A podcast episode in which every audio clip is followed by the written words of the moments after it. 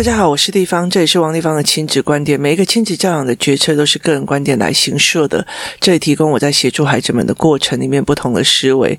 王立芳的亲子观点在许多的收听平台都可以听得到。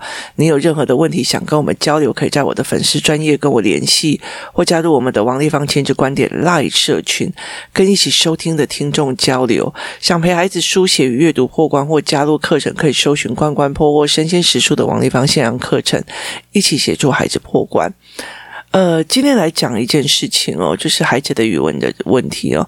呃，周一美玲老师的课结束的时候，因为这这几周呃我的身体并不是很舒服，所以我就没有过去看美玲老师上课。那后来，但是我那天去的时候，刚好最后一组的亲子要离开，那最后一组亲。亲子要离开的时候，我就坐在那边陪着那个姐姐，还有个姐姐跟妹妹，我就陪姐姐聊天这样子哦。那我在陪姐姐聊天的过程里面，我就问她学校都在做什么啊？你去学校怎么样啊？然后她说她喜欢在学校。我说为什么？她说哦，她说她喜欢妈妈晚一点去接她。那我就说为什么？他说一般都可以四点去接，然后呃他是五点才去接。那我就问他为什么？他就说因为那个时候就可以玩自己的玩具啊。你意思就是说呢，呃。所有的东西都要操作啊，干嘛的没有？每天就是被老师安排的好好的，只有在等妈妈们，就是家长来接的那个时段哦，你一直在看，你一直在看哦，你一直在看那个玩具怎么可不可以玩，可不可以玩，可不可以玩？等一下要去玩，可是因为你有你的工作或者是你的呃课程要进行，所以你都不能玩。只有开始要放学的那一段时间，在等妈妈来的那时候，你可以去拿你自己的玩具来玩哦。那我在跟这个小孩子呃聊天的过程里面，问他怎么想的，他会干嘛的？其实我觉得他的语言大部分都是老师的语言，因为这样不可以用啊。上课的时间怎么可以做这件事情呢？那你问他为什么，他就回答的不出来哦。那。他所有的语言，其实对我来讲都是模仿而一些老师的语言，他没有自己怎么想的语言哦。那所以，我就会跟妈妈在讲，因为其实他现在在开始练那个呃美儿童，就是工作室里面的儿童语言班嘛。那所以，他其实已经开始在学会叙述。那老老师也在跟我说，呃，课堂上到第三次课，小孩子就很比较愿意。讲得很大声，然后比较把概念拉出来哦，所以他们的概念就会非常的愉悦，这样看讲很清楚，这样。那后来我就在聊这件事情的过程里面，我就跟呃他们在聊。那其实我觉得有趣的一件事情哦，他呃很多的妈妈回来会讲说，小孩回来都会讲啊，小孩回来都怎样怎样啊，那。可是我觉得，呃，有没有办法去分辨孩子讲话的内容哦，是一件非常非常重要的一件事情哦。例如说，我的儿子他会回来啊，跟我讲说：“妈妈，我告诉你哦，哦。”他很好笑的一件事情，在耶诞节的时候，那耶诞节的时候不是会有很多的那种什么耶诞的花环吗？然后呢，有一次哦，他就呃跟工作室的小朋友一起去信义区，我们那时候去买教案跟教材。那买完了之后，呃，我们在那边评估很多的书，干嘛有的没有？那买完的时候其实已经很晚了。那我们其实是拉着在最后时间冲进去那个书局的，然后。买完了之后，我们要离开的时候，呃，我们就想说，那只好走去信义区那边吃饭。那去的时候，那时候刚好是耶诞节，然后就有很多的耶诞的装饰哦。然后你知道吗？我儿子竟然，他竟然经过耶诞花环的时候啊，就亲了隔壁的一个男生一个哦。然后我们就吓一跳。然后后来他就跟我讲说，呃，我们英文老师说，如果两个人。同时，在耶耶诞花环之前就要相亲。那他有把他整个故事讲给我听哦。那我觉得在这整个过程里面，我就觉得非常非常的有趣哦。我在看我儿子听我儿子讲话的过程里面，因为谁谁谁怎样，所以然后怎样，接下来怎样。他的语言是有因果关系的哦，然后他会再加上他自己的意见跟自己的思维，他会做这一件事情哦，所以他在读文本的时候，他会读一读读，这不符合逻辑啊，为什么会这个样子哦？所以他会有，因为当有因果观的时候，因为所以然后的这样子的孩子，他们会觉得，如果你随便给他一个呃。事情，然后你要求他要知道，或者是他要理解，就是要求他要背下来，他会跟你讲，这这件事情不合理，因为。他没有告诉你原因为什么会这个样子哦，所以其实他在整个回来跟我对话的过程哦，他会有非常非常多的因果语句。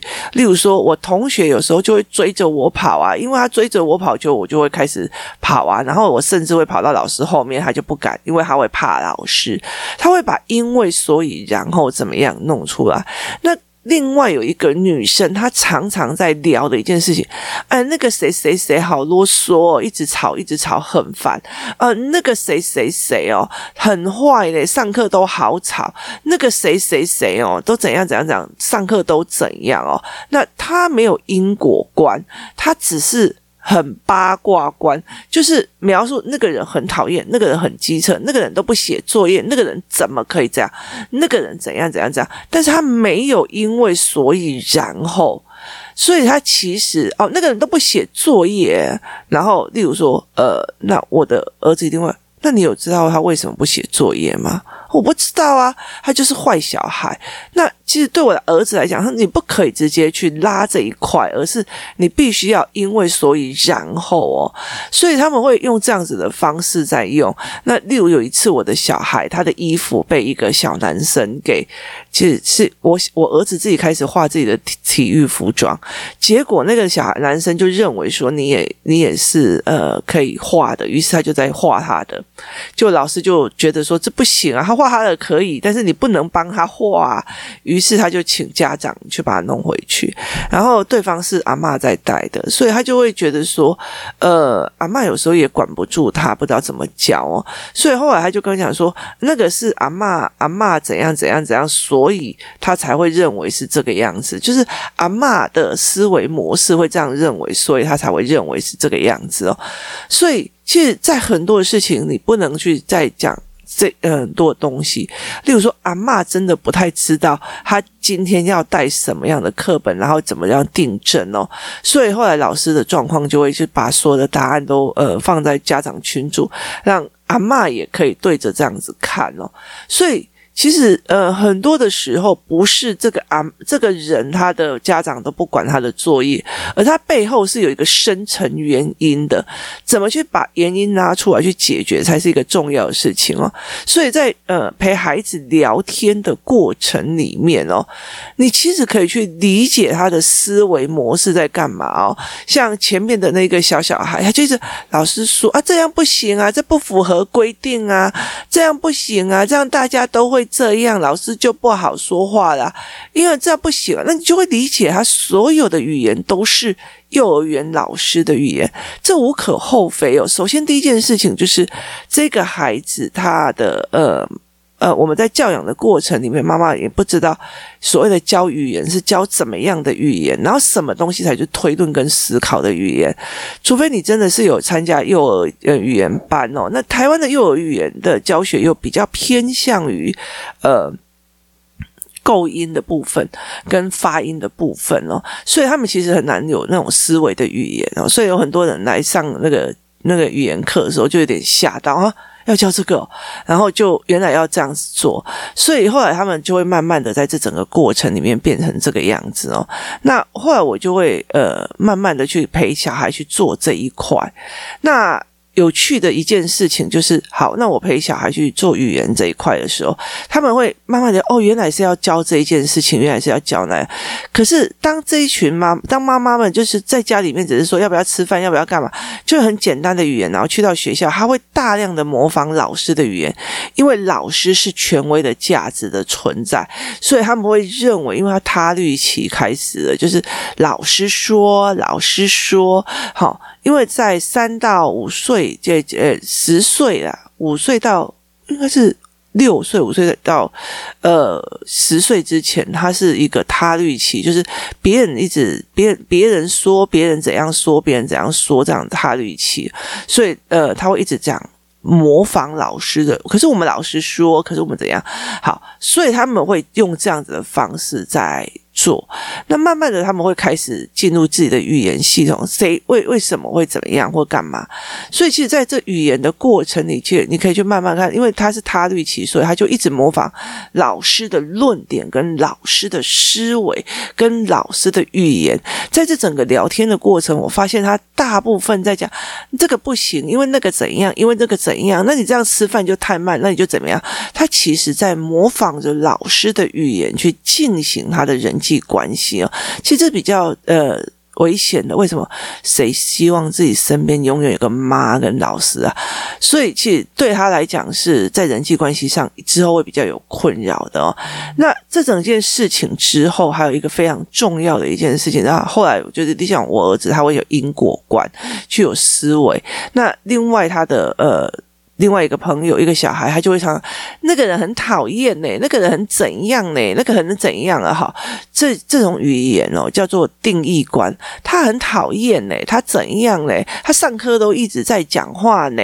好，就也就是他只有把表面的行为拿来去批判跟行讲的这个状况。那个人很讨厌，那个人就不舒服。诶，这种东西，这种人有没有很多？超级多。了解的意思吗？有些人，我有时候走在路上，我都不认识，但是他在网络上说：“哦，那个王立芳，我知道啊，他很骄傲啊。”然后每次只要去他那边的时候，就一堆人围着他，好像把他公审一样。别人围着我问问题了，你还在问说我共神一样啊？你是还好吗？所以你跟我根本就不认识啊！你了解意思？他也还说的好像一副他感觉很受伤或干嘛的。然后呃，例如说啊，那那个王丽芳怎样呢好？每个人都会有这样子，因为因为你没有去理解他为什么会去这样做。其实，在工作室里面，妈妈有分很多种哦。其实有一些妈妈，她会一直想尽办法来去问你这怎么思考的哦？你怎么思考的？跟我做错哪里？这是不同思维性的妈妈，我该怎么做？丽芳，你教我。跟丽芳，你怎么去思考这件事情是不一样的哦。所以，其实呃，家长思考班，我要的就是你要怎么思考。你不可以，你上了家长班以后，你再不可以。问我说：“啊，我今天这样子要怎么办？”没有，没有，没有，没有。你要先把自己的思考拉清楚之后，我们才可以来讨论这件问题哦。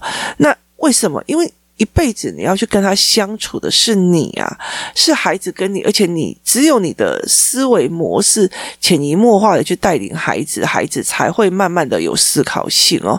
所以那个是不一样的呃层次跟观感。所以我觉得就是要常常会有这样的状况。那孩子也是啊，那个某某某好讨厌哦，上课都一直讲话，那个谁谁谁怎样哦，呃，读书都不读，那个谁谁谁哦，呃。袜子都会脱下来，好，那个是思维模式哦。那例如说，像我的儿子之前都会把袜子脱下来，那你问他，他就跟我讲说，因为很热，因为我家嗯，他跟我还有我女儿，其实脚就不会排汗，那个热起来就是脚像在烫是一样的状况哦。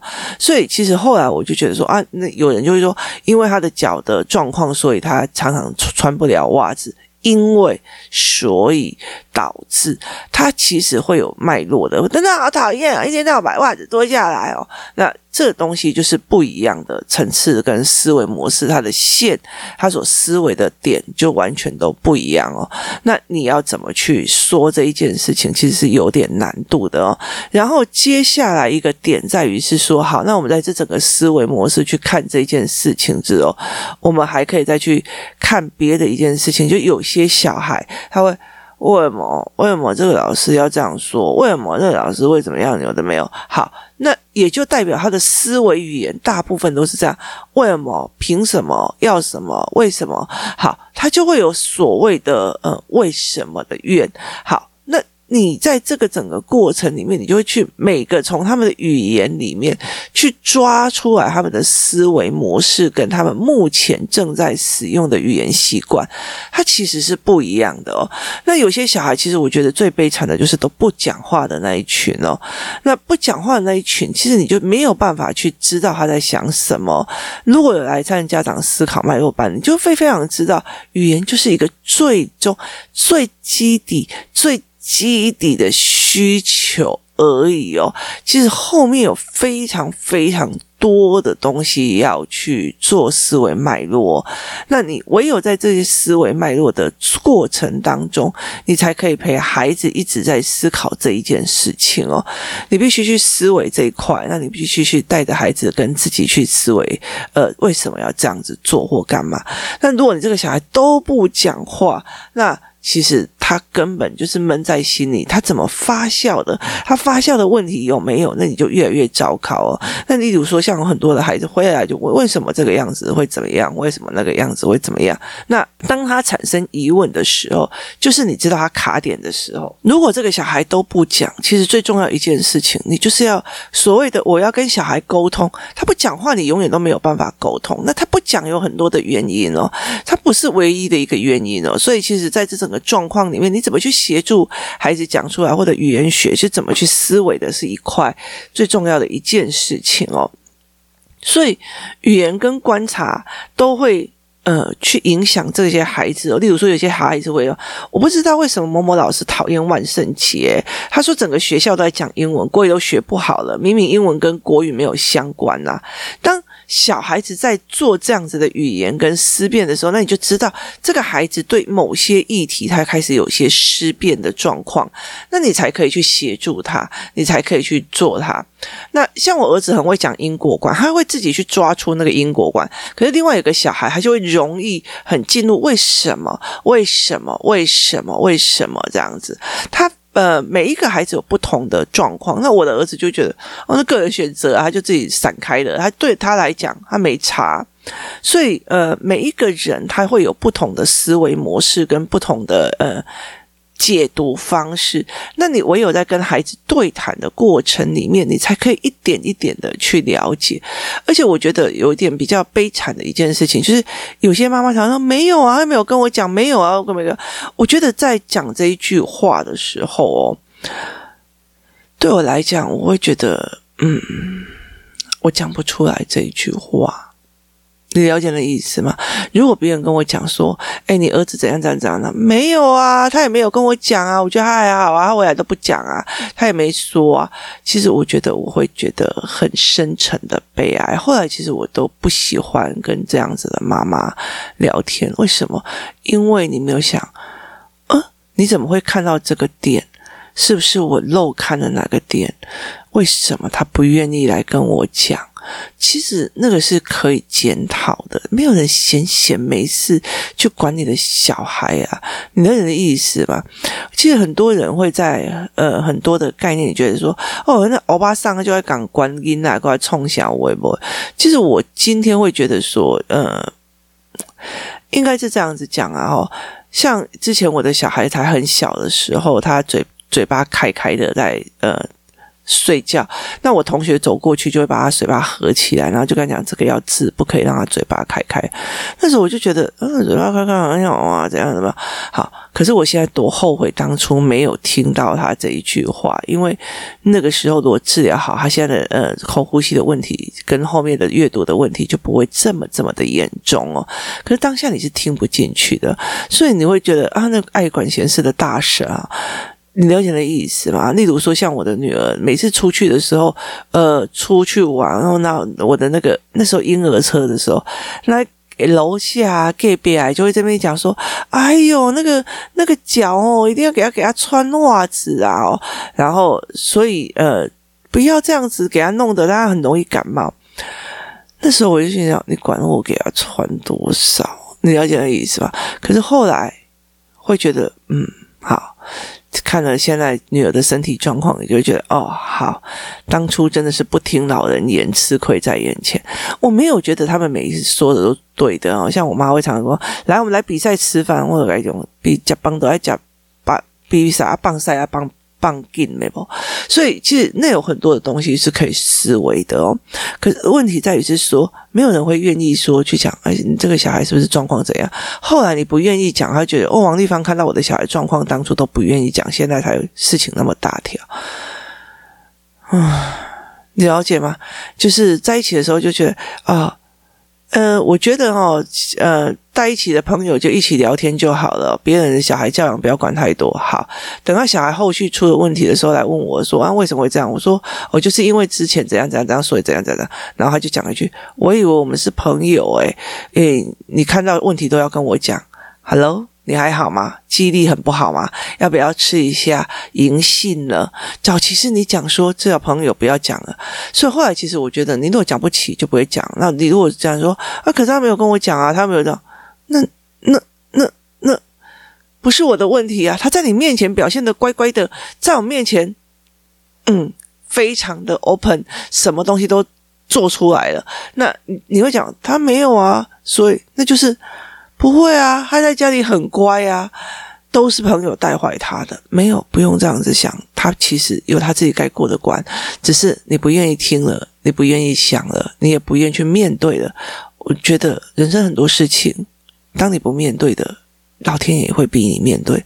这是我一直以来最呃感受非常深的。来到人世间就是领功课，功课不做，一定会越来越烂的，烂到烫手，让到你一直在承受那个整个后果，这才是最重要的。所以，其实，在整个孩子的在。讲话的过程，你我也常会去看他的逻辑性是在这样。